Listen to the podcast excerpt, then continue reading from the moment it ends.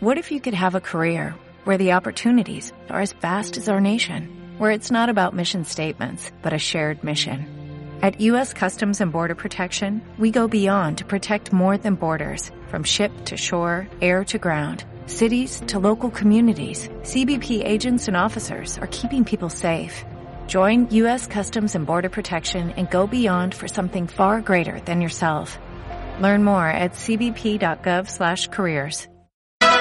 Este vídeo es gracias a todos los Patreons, suscriptores de Twitch y los que dais likes y cosas bonitas.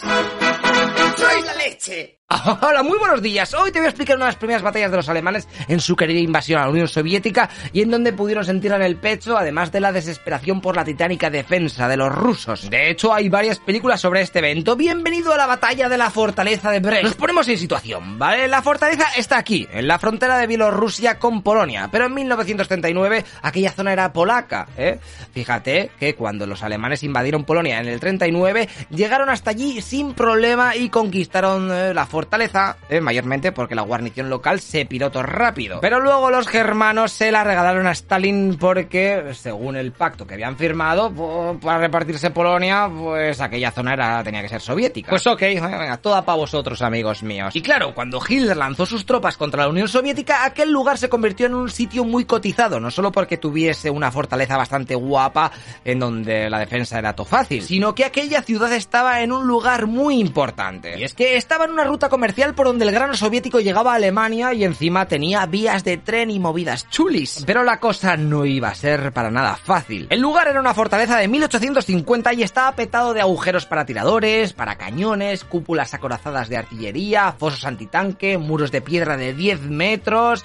Eh, luego por el medio pasaba un río, vamos, ya que se habían flipado creando el mapa este, pues para hacerlo guapo ahí, Age of Empires o Company of Heroes. La capacidad de la fortaleza era de 12.000 hombres, pero claro, como en aquel momento no estaban en guerra, pues por allí el Eguito Rojo tan solo tenía a 7.000, mayormente porque otros tantos, como era fin de semana, pues habían pillado el permiso y también estaban de maniobras eh, por la zona, eh, fuera. Así que si a estos 7.000 le sumamos otros 1.000 que estaban por la localidad de allí, tenemos a los 8.000 defensores, la mayoría chechenos, eh. Ojito con estos, que ya sabemos cómo se las gastan, que iban a tener que parar como pudiesen un ataque sorpresa de 17.000 alemanes.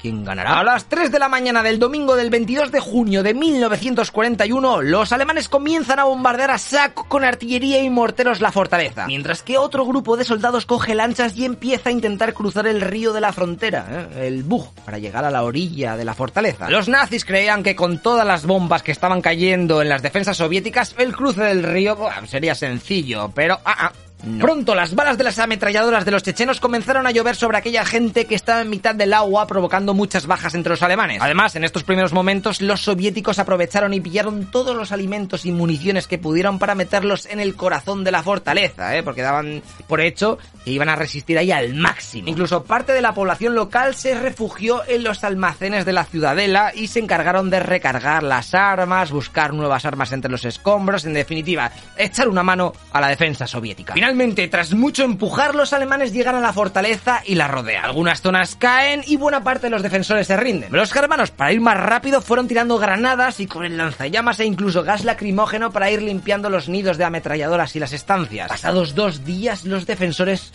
aún aguantaban en ciertas partes de la fortaleza. Lo curioso aquí es que cada uno iba a su bola, porque los alemanes los habían incomunicado, ¿eh? se habían creado mini bolsas. Pero el jefazo del ejército del rojo que estaba allí, viendo que de allí no iban a salir porque la munición estaba escaseando, decide escapar junto con un grupo de soldados por la noche. Lo que pasa que una patrulla alemana les hace todo el pillote y los convierte en prisioneros. Como curiosidad, a este tío, a Zubachiov, lo mandaron a un campo de prisioneros en Alemania moriría tres años después. Volviendo a la batalla, ahora que habían capturado al jefazo de los soviéticos, los alemanes aprovecharon la ocasión ¿eh? para una operación especial de esas que les molaba tanto hacer. Cogieron un grupo de fuerzas especiales que estaba compuesta por rusos que colaboraban con los nazis, les vistieron como si fueran del ejército soviético, se acercaron a la fortaleza, ¿eh? convencieron a los centinelas de que eran colegas, en plan, no, que venimos a ayudar, ¿qué pasa aquí? Y estos entraron, cogieron todos los documentos secretos que había dentro y se piraron, dando todos los papeles luego a los jefazos alemanes. Pero vamos, que este pequeño éxito no te nuble la vista, ¿eh? Los alemanes estaban bastante bloqueados, no sabían cómo acabar con los defensores que quedaban, así que empezaron a tirar bombardeos con los Stuka,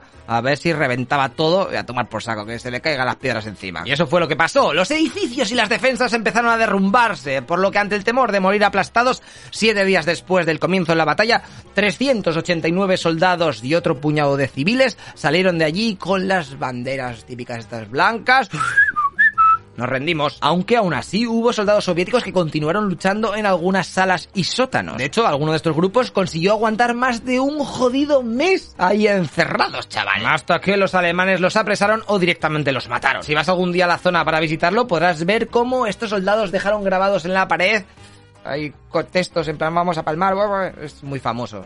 Sea que te lo contará el guía de ahí, supongo. En algunos de estos textos podrás leer Me muero, pero no me rendiré. ¿eh? Adiós, patria. Pero vamos, que oficialmente los alemanes conquistaron aquella fortaleza en ocho días. En toda esta defensa, los soviéticos perdieron a 2.000 soldados y los alemanes solamente a 429. ¿eh? La movida es que los nazis no estaban acostumbrados a que muriesen tantos hombres, y encima super pros, en una batalla de apenas una semana. Pobrecillos, no saben la que les espera. Y el alto mando exigió al general de aquellos hombres que presentara un informe para ver qué cojones había pasado y qué habían hecho, porque ¿cómo que os han matado a tanta peña? Hitler acaba de presenciar algo que en un principio no podía pensar. Los soviéticos, hostia, no eran tan mancos como pensaban o parecían. Date cuenta que él calculaba que en un mes, o como mucho dos, el ejército rojo estarían desbandado huyendo por toda la Unión Soviética ante la clara victoria y conquista nazi. Incluso los del Reino Unido y Estados Unidos pensaban igual, o sea, la victoria era para los nazis, pero fijo, fijo. No daban un duro porque la Unión Soviética durase más de 60 días. Aquella guerra que se suponía que sería como un cuchillo caliente por una mantequilla daba los primeros avisos de que... ¡Jur, jur! Para los soviéticos aquella defensa titánica de la fortaleza de Brest se convirtió en todo un símbolo y si vas por la zona podrás ver un gran número de monumentos que hicieron por allí para fardar. Y te comento que la CNN hace unos años hizo un concurso para encontrar la estatua más fea del mundo. Y chachan, salió que era esta, que se encuentra en aquellos lugares. Pues vale, espero que te haya molado esta defensa a los 300 de los soviéticos y te veo en el siguiente capítulo que nos vamos a enfocar más por la columna del sur, ¿eh? que se dirige hacia el Cáucaso y también por rebote a Stalingrado. Así que el resto, el centro y el norte, te lo cuento después, ¿vale? Vamos, cabeza solamente en la del sur, ¿vale? Venga, tíos, hasta luego, lo que pixas.